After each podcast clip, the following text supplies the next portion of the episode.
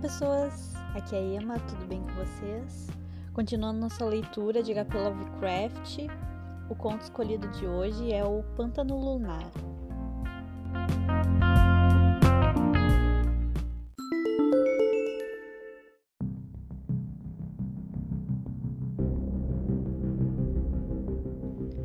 Em algum lugar, em que remota e temível região eu não sei, Dennis Barry partiu eu estava com ele na última noite em que passou entre os homens e ouvi seus gritos quando a coisa o alcançou. Mas os camponeses e a polícia do condado de Meat jamais conseguiram encontrá-lo, nem aos outros, embora houvessem procurado até muito longe por muito tempo. E agora eu estremeço sempre que escuto Husco achando nos brejos ou vejo a lua de lugares ermos. Conheci Dennis Barry muito bem nos Estados Unidos, onde ele enriqueceu, e me congratulei com ele quando comprou de volta o velho castelo ao lado do pântano, na sonolenta Kildare. Fora de Kildare, seu pai viera, e era lá que ele pretendia gozar de sua riqueza, em meio aos cenários ancestrais. Gente de seu sangue havia governado Kildare no passado, onde ergueram e habitaram o castelo, mas aqueles tempos eram muito remotos e por várias gerações o castelo ficou vazio e arruinado. Depois de viajar para a Irlanda, Barry me escrevia assiduamente, contando como, debaixo de seus cuidados, o castelo cinzento fora recuperando torre a torre o antigo resplendor, como a era fora crescendo lentamente pelas paredes restauradas, tal como fizera muitos séculos antes, e como os camponeses o abençoavam por trazer de volta os velhos tempos com o seu ouro de ultramar. Com o passar do tempo, porém, surgiram problemas, e os camponeses deixaram de abençoá-lo e fugiram como de uma maldição foi quando ele me escreveu pedindo para visitá-lo, pois se sentia só no castelo, sem ter com quem conversar, fora os novos criados e operários que trouxera do norte. O pântano era o motivo daqueles problemas todos, contou-me Barry na noite em que cheguei no castelo. Desci em Kildare no entardecer estivai, com o dourado do céu iluminado, o verde das colinas e bosques e o azul do pântano, onde uma estranha e ancestral ruína resplandecia espectralmente sobre uma ilhota distante. Era pôr do sol esplêndido, mas os camponeses de Bailout haviam me prevenido sobre ele e contado que Kildare ficara amaldiçoada, e que quase me produziu calafrios quando avistei os altos torreões do castelo dourados pelo fogo. Como a ferrovia não passa por Kildare, o carro de Barry fora me apanhar na estação de Baylow. Os aldeões evitaram o carro e o motorista do norte, mas sussurraram para mim com rostos, com rostos lívidos quando notaram que eu ia para Kildare. Naquela noite, depois de nos encontrarmos, Barry me contou o porquê. Os camponeses haviam fugido de Kildare porque Dennis Barry pretendia drenar o grande pântano.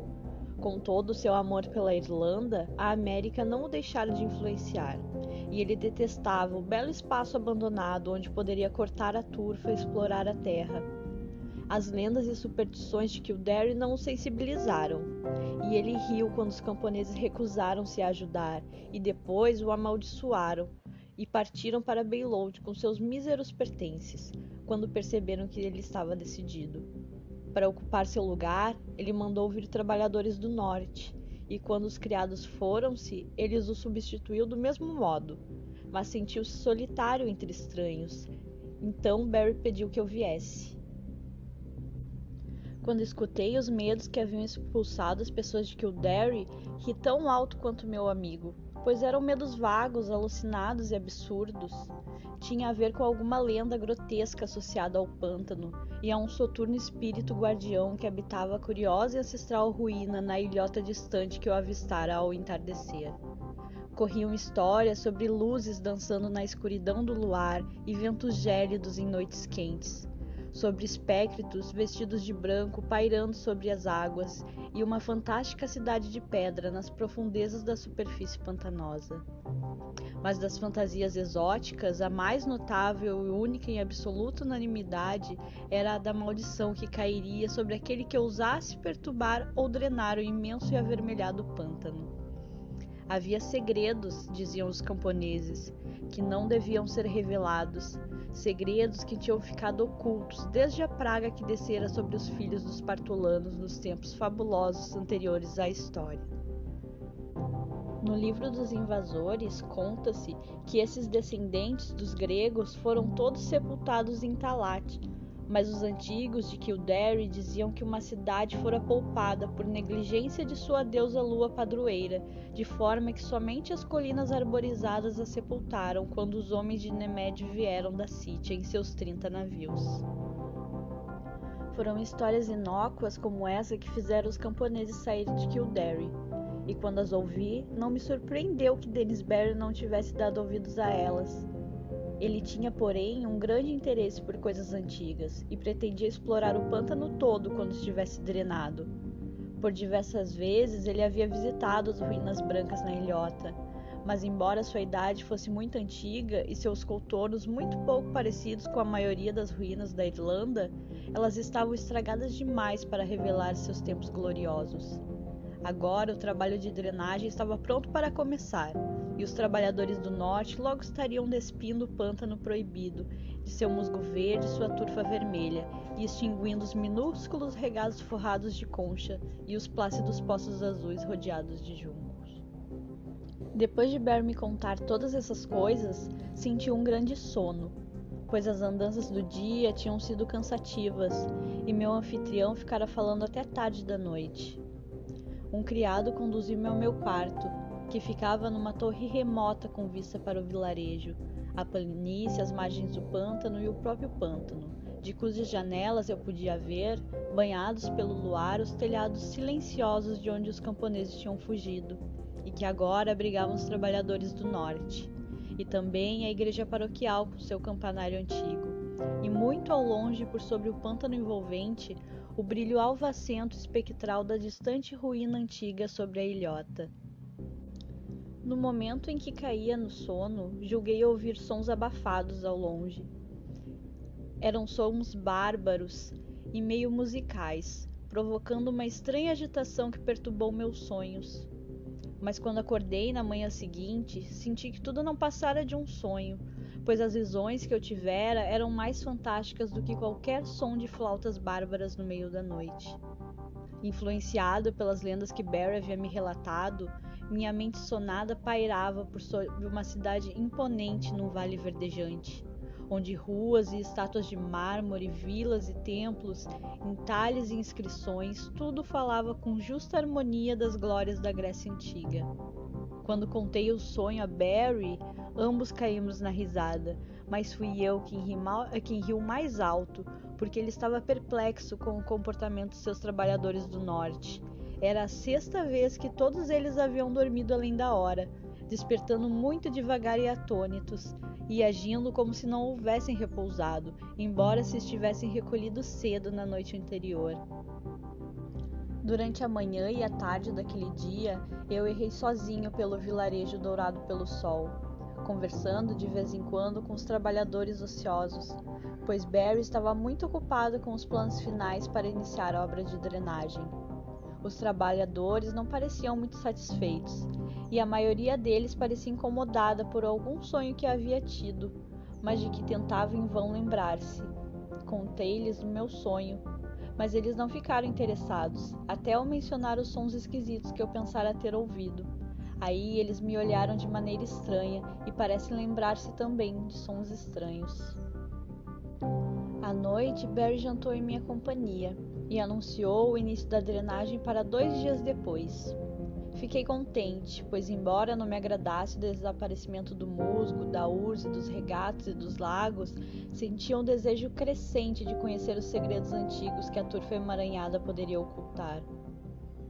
Naquela noite, meus sonhos com sopros de flautas e peristilos de mármore encerraram-se de maneira súbita e inquietante pois vi descer sobre a cidade do vale uma pestilência, e depois uma polvorosa avalanche de lodo coberto de mato que recobriu os corpos mortos nas ruas, deixando descoberto apenas o templo de Ártemis no pico elevado, onde se eis a idosa sacerdotisa lunar jazia fria e silenciosa com uma coroa de marfim sobre os cabelos prateados.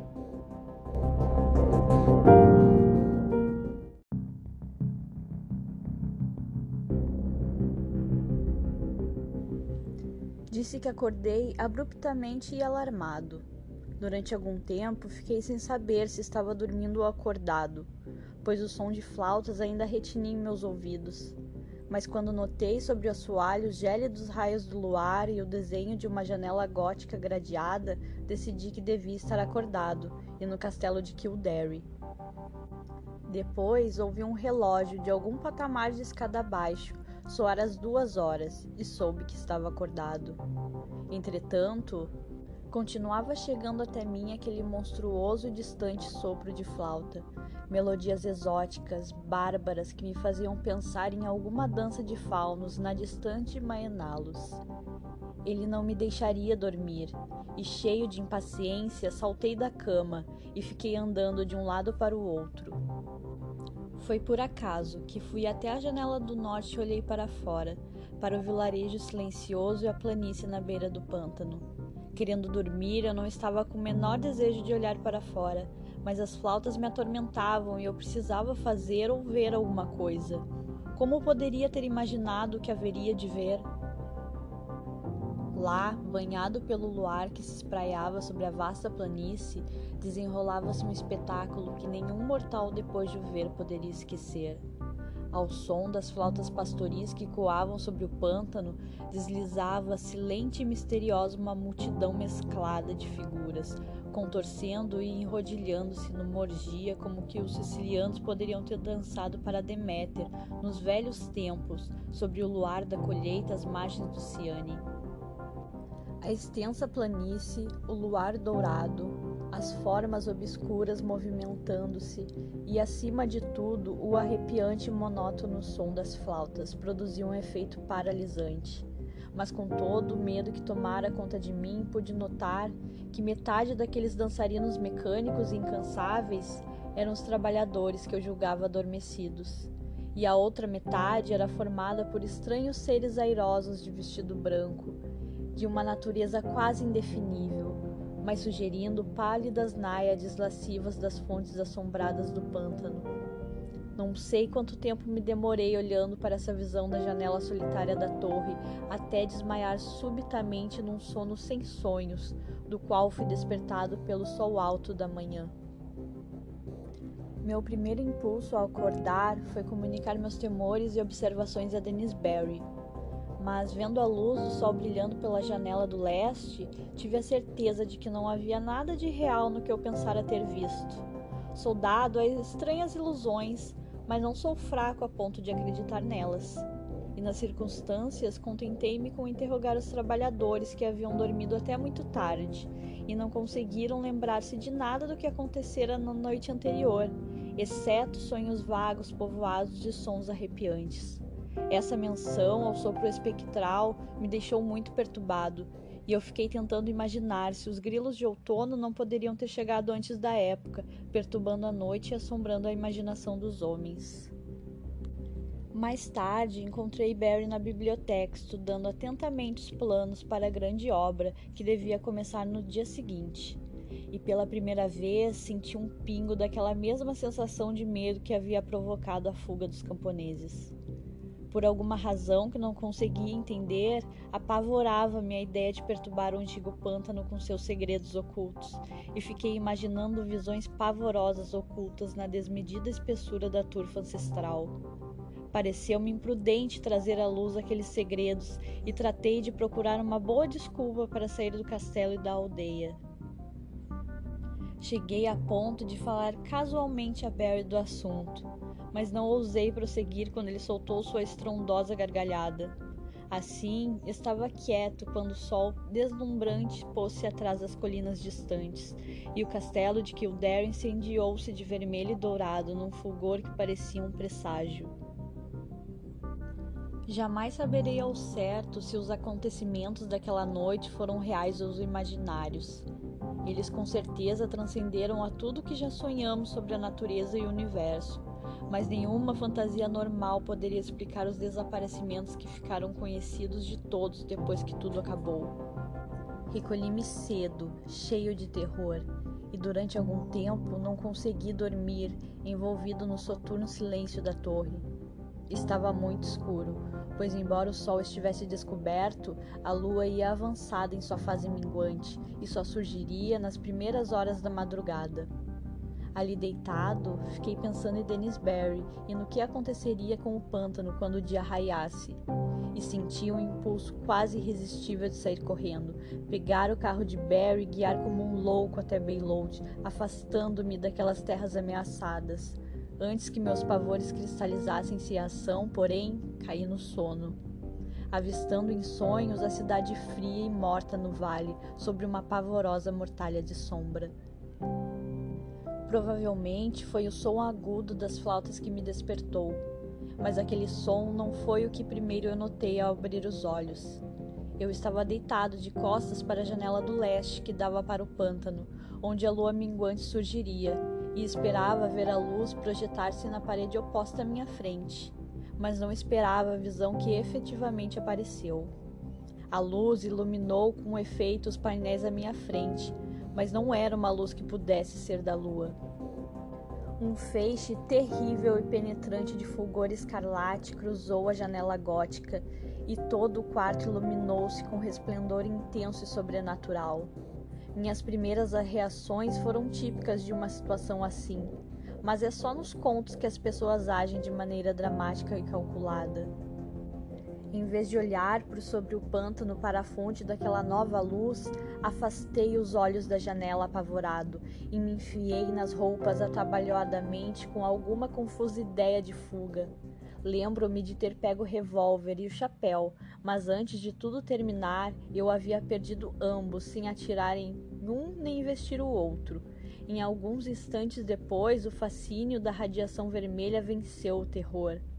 Arrastei-me até a janela do leste e olhei para fora, enquanto o sopro ininterrupto e enlouquecedor reverberava pelo castelo e sobre todo o vilarejo.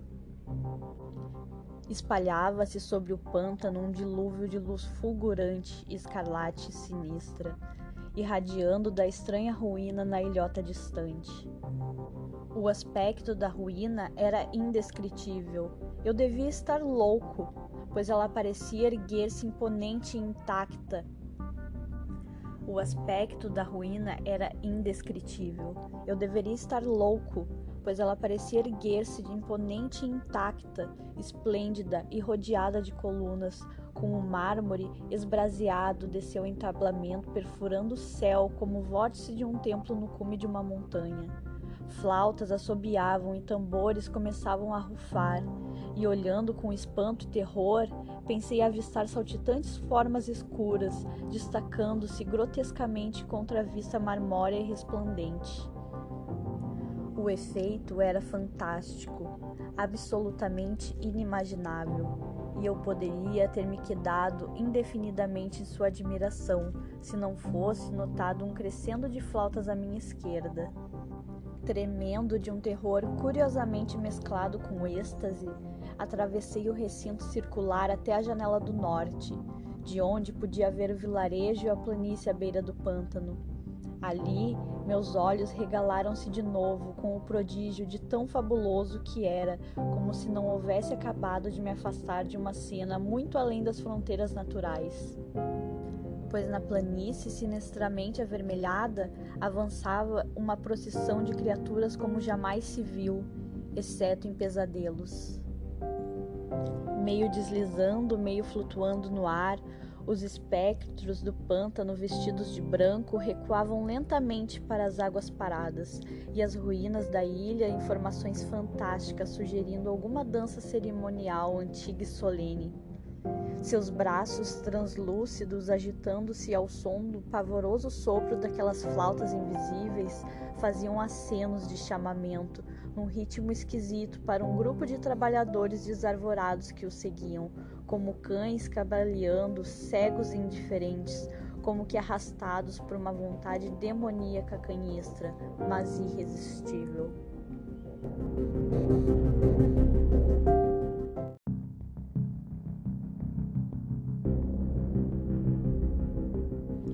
Quando as náiades aproximaram-se do pântano, sem alterar seu curso, uma nova fileira de desgarrados cambaleantes, zigue-zagueando como ébrios, saiu do castelo por alguma porta traseira muito abaixo da minha janela. Atravessou as apalpadelas do pátio, o trecho de terreno até o vilarejo para se juntar à trópica coluna de trabalhadores na planície.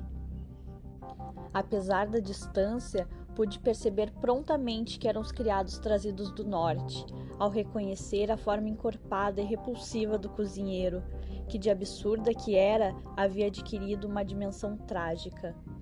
O sopro das flautas era apavorante, e novamente eu pude ouvir o rufar dos tambores na direção das ruínas da ilha. Depois, tranquila e graciosamente, as náiades chegaram até a água e desfizeram-se uma a uma no pântano ancestral, enquanto a coluna de seguidores, sem poder controlar seus passos, chapinhou desajeitadamente atrás delas, até desaparecer num minúsculo vórtice de borbulhas repulsivas que eu mal pude enxergar sobre aquela luminosidade escarlate. E quando o último errante patético, o cozinheiro gordo, afundou pesadamente naquele poço imundo, as flautas e tambores silenciaram e os magnetizantes raios vermelhos das ruínas se com certeza apagaram-se instantaneamente, deixando o vilarejo maldito, solitário e desolado sob os lívidos raios da lua que acabara de surgir. O caos de meu estado era indescritível sem saber se estava louco ou são, dormindo ou acordado, fui salvo por um misericordioso torpor. Creio que fiz coisas ridículas, como rezar para Ártemis, Latona, Deméter, Perséfone e Plutão. E tudo aquilo que eu me recordava de uma juventude passada entre os clássicos veio-me aos lábios quando o horror da situação despertou minhas mais fundas superstições. Sentia que testemunhara a morte de todo um vilarejo e sabia que estava sozinho no castelo com Barry, cuja ousadia trouxera uma maldição. Quando pensei nele, novos terrores me assediaram e caí no chão sem desmaiar, mas fisicamente imprestável. Depois senti um sopro gelado chegar da janela do leste onde a lua havia erguido-se, e comecei a ouvir os gritos no castelo, muito abaixo de onde eu estava. Aqueles gritos logo atingiram uma feição e magnitude indescritíveis que me fazem desmaiar sempre que as recordo. Tudo o que eu posso dizer é que eles vinham de algo que eu conhecera como um amigo. Em algum momento desse momento estarrecedor, o vento frio e a gritaria devem ter me acordado pois minha impressão seguinte é de ter percorrido ensandecido quartos e corredores às escuras, saído do castelo e cruzado o pátio para a noite de onda. Encontraram-me ao amanhecer, errando inconsciente perto de Beyload, mas o que descompensou definitivamente não foram os horrores que vira ou ouvira anteriormente. O que eu balbuciava quando saí lentamente das trevas dizia respeito a dois incidentes fantásticos ocorridos durante minha fuga, incidentes sem qualquer significado, mas que me assombram incessantemente sempre que estou sozinho em certos locais pantanosos ou sob o luar. Fugindo daquele castelo maldito pela beira do pântano, ouvi um novo som, comum, mas diferente de tudo que eu ouvira antes em Kildare nas águas estagnadas ultimamente sem nenhuma vida animal, agora fervilhava uma horda de rãs enormes e viscosas que guinchavam sem parar em tons estranhamente desproporcionais a seus tamanhos. Elas reluziam, verdes e malhadas sobre o luar, parecendo olhar para a fonte da luz. Acompanhei o olhar de uma rã muito gorda e asquerosa e vi a segunda coisa que me perturbou o juízo. Meus olhos pareceram distinguir, estendendo-se diretamente da estranha e antiga ruína na ilhota distante para a lua minguante, um feixe de luz branca e bruxuleante que as águas do pântano não refletia. E subindo por este pálido caminho, minha fantasia febril imaginou ver uma sombra esbelta retorcendo-se lentamente, uma vaga sombra retorcendo-se como que se arrastada por demônios invisíveis. Enlouquecido como eu estava, vi naquela sombra pavorosa uma monstruosa semelhança, uma caricatura nauseante, inacreditável, uma efígie blasfêmia daquele que havia sido Dennis Barry.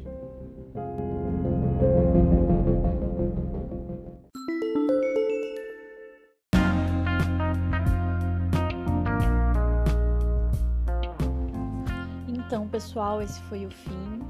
Eu já tinha lido esse conto algumas vezes, eu gosto muito dele. E me conta aí o que, que vocês acharam.